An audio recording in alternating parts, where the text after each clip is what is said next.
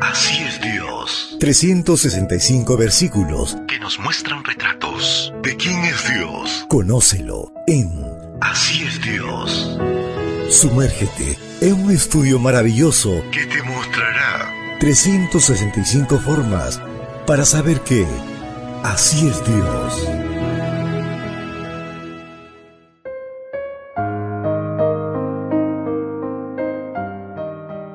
Apreciado amigo, apreciada amiga, es una bendición poder saludarte hoy 17 de enero. La matinal para esta mañana lleva por título Un Dios digno de respeto. La lectura bíblica la encontramos en el libro de Éxodo, capítulo 20, versículo 7. No tomarás el nombre del Señor tu Dios en vano. El tercer mandamiento trata a Dios como alguien digno de respeto. Para las primeras personas que recibieron este mandato estaba claro que el nombre de alguien era símbolo de su carácter. En el caso de Dios, su nombre es símbolo de cuán sublime es Él.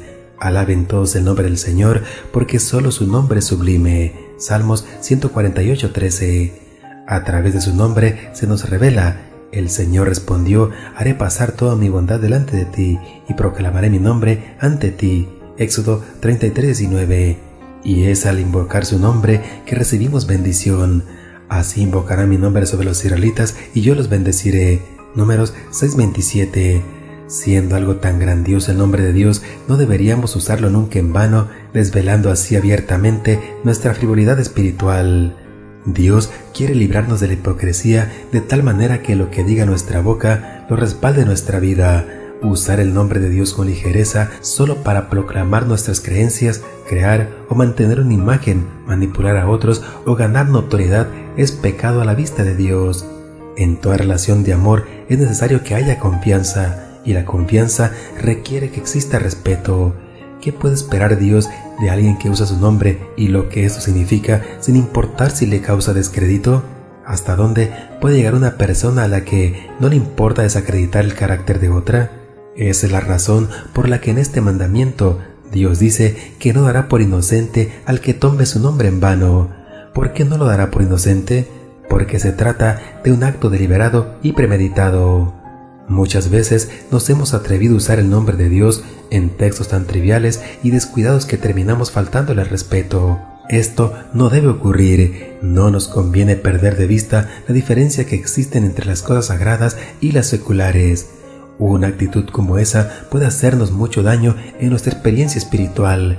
El amor exige respeto, así como no hablamos descuidadamente de nuestros seres queridos, pues merecen respeto, cuanto menos del Dios excelso, que merece más respeto aún.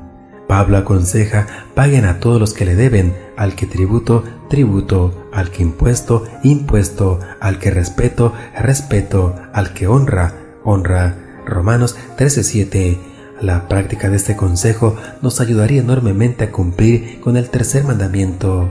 No olvidemos nunca que Dios es digno de respeto y honra. Deseo que el Señor te acompañe en este día y colme tu vida de abundantes bendiciones. Recuerda, mañana tenemos una cita en este mismo lugar, en la matutina para adultos.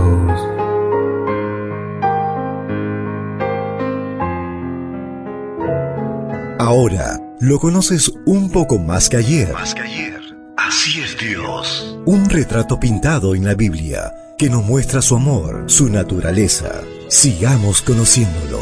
Así es Dios. Esta fue una presentación de Canaan Seven Day Adventist Church y DR Ministries. Hasta la próxima.